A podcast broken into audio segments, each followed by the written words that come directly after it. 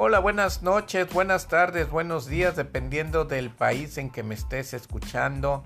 Te saluda tu amigo Juan José Castillo en este primero podcast en el cual vamos a estar platicando algunos puntos de vista que me gustaría compartir contigo para lograr un bienestar, una salud emocional, pero sobre todo que día a día tratemos juntos de lograr la felicidad.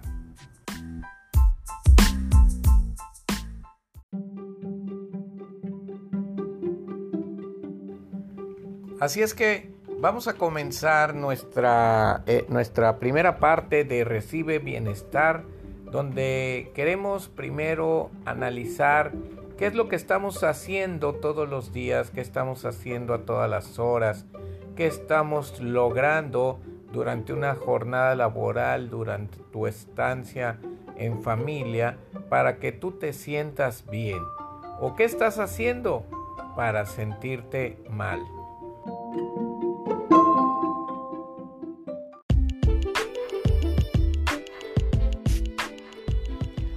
Como primera parte me gustaría que analizáramos una frase que leí hace unos días.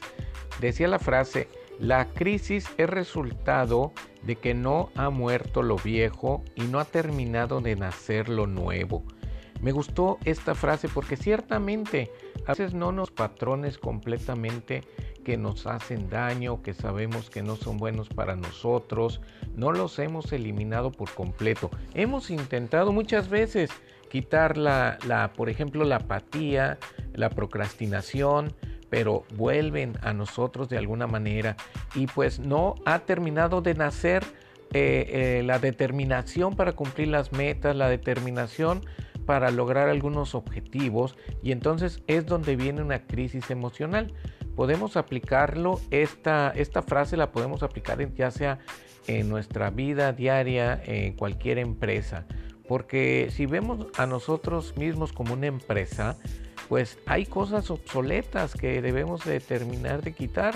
Alguna maquinaria que ya no funciona, algún sistema, incluso por algo al personal se le jubila porque ya llega a una edad de donde no puede ser productivo.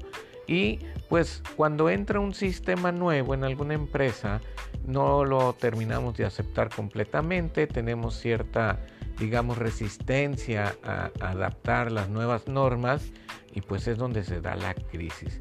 Si lo vemos a nivel personal, pues nuestra crisis, la que estemos cruzando, por eso es bien importante eh, tener una observación de lo que nos hace daño, lo que nos hace sentir mal. Tenemos que ver ¿Qué es lo que no ha terminado de morir? Eso es lo que necesitamos eh, enfocarnos y también pues lo que dice el pensamiento, lo que no ha terminado de nacer pues hay que ver y poner mucha atención.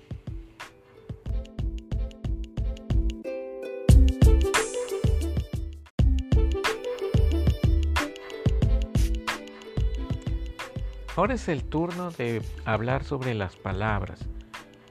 ¿A poco no me darás la razón que con las palabras podemos hacer sentir a los demás un gran amor, una gran amistad, camadería?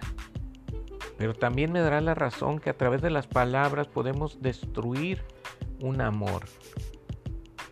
Las palabras son un medio, son un puente para lograr un estado emocional. Y las palabras las escuchamos internamente. Hay un diálogo interno que estamos continuamente dándonos. Por eso es bien importante observar cómo nos comunicamos con nosotros mismos. ¿Qué palabras te gustaría escuchar en las mañanas para que despertáramos con toda la energía? Es bien importante poner atención Ay, tengo que ir a trabajar. Quería dormir un poco más. Ya se me va a hacer tarde. Son palabras, son palabras que nos pueden lastimar, pueden determinar cómo va a estar el día. Si tenemos que cambiar las palabras para crear una experiencia nueva, primero necesitamos hacer un inventario de las palabras que día a día nos hacen lastimarnos. Quizá pueden salir 50 o 100, pero necesitamos hacer ese inventario. Tú no me podrás decir que hay un cambio en ti si no has tenido el control de esas palabras. Necesitamos hacer una lista de pasar a un necesito dinero a obtendré dinero. Necesitamos hacer una lista donde vaya una palabra de ya tengo que ir a trabajar a me entusiasma ir a trabajar. Quizá esto suene un poco ambicioso, pero el mensaje de este episodio es, tienes que observar cómo te comunicas contigo mismo, contigo misma. Y quizá ahí se puede iniciar una meta para el día.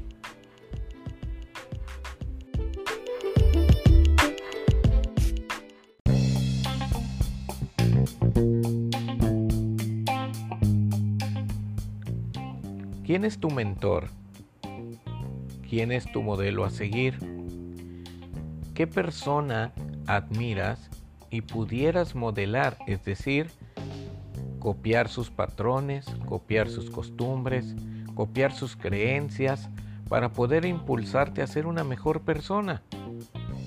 Yo, por ejemplo, una de las personas que admiro y continuamente trato de estar escuchando, leyendo, para poder cambiar mi experiencia del día es Tony Robbins.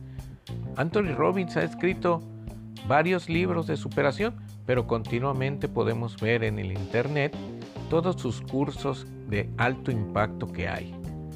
Así que yo te recomiendo también tú que busques un mentor, busques información de aquella persona que pudieras admirar para que una frase de ella tú la puedas escribir en un cuaderno, en una cartulina, en una hoja, puedas verla al despertarte, puedas verla al llegar a la tarde en la casa, cuando estás en la noche acostado, y que tu subconsciente continuamente la esté revisando, la esté revisando, memorizándola, hasta que un día ya con ese aprendizaje en las neuronas, una conexión neuronal, pueda despertarte en ti otra conducta.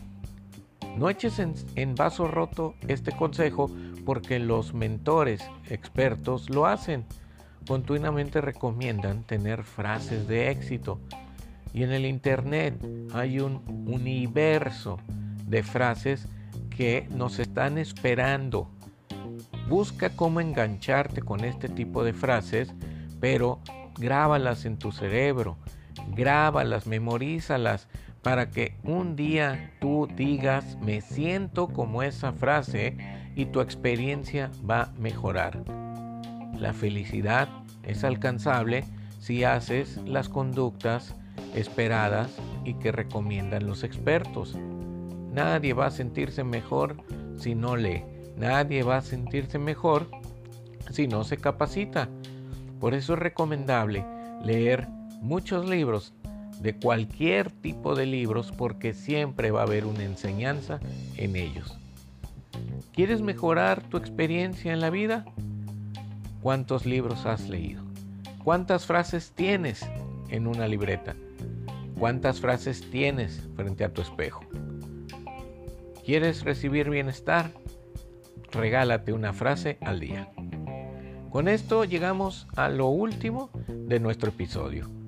Buenos días, buenas tardes, buenas noches.